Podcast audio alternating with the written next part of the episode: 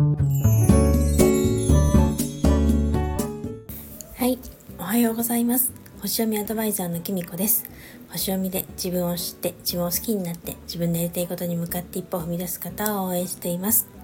えっと、今日はですね朝から収録してるんですけれども実はですね昨日私がですねあの3年目を迎えましたっていう配信したんですけれどもその時1月15日2021年の1月15日からスタンド FM を始めましたっていうふうに言ったんですけどいや間違ってましたっていうのもですね正確には2021年1月16日からでした。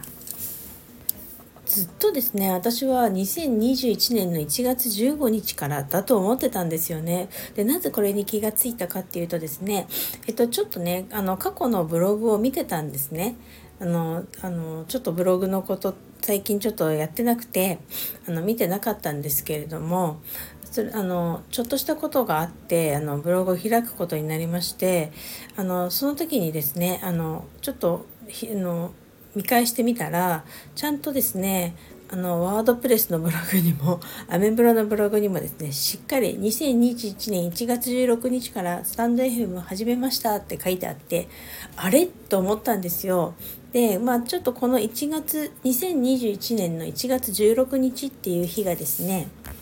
とっても縁起のいい日で転写日と一粒万倍日と神吉日っていうのかな？私ちょっと自分で書いててわからないんですけどとってもねあのその吉日が重なった日だったんですね。あの多分一緒に始めた方がですねあのこういうことにとても当時詳しかったのできっとこの日にしようっていうことになったんだと思うんです。だからこのすごく縁起のいい日に3人で始めましたよっていう内容のブログがかいあの記事が書いてあったんです。で私本当に思ったんですけどこういう時本当にブログとか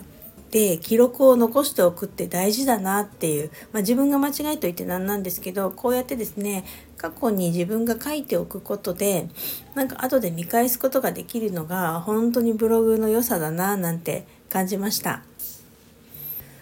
音声で残すのもとてもいいことなんですけど音声ってまあその場ちょっとこうログだけを見てもタイトルだけ見てもちょっとわからない部分とかもあったりとかするのでその点なんかこうブログやっぱり文字で残すってことはあのその内容もね聞かなくてもこう文字を読めば内容がわかるのでとっても便利だなと思いまして私最近ですねすっかり音声に慣れちゃって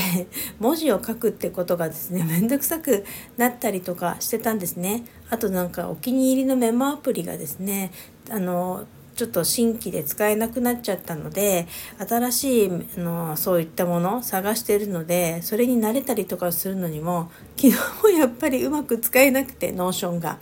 あのそうなるとねやっぱりなんか記事を書くのがどうしても億劫になってしまうんですよ。でなんか書けずにこうアメブロなんて1ヶ月ぐらいそろそろなんか更新が止まっちゃったりとかしてワードプレスなんてもっと 入ってたりしてるんですけれどもなんですけどこれからですね本当に少しずつでもいいのでなんか記事を書いていこうかなと思いました。なんかどうしてもですねあの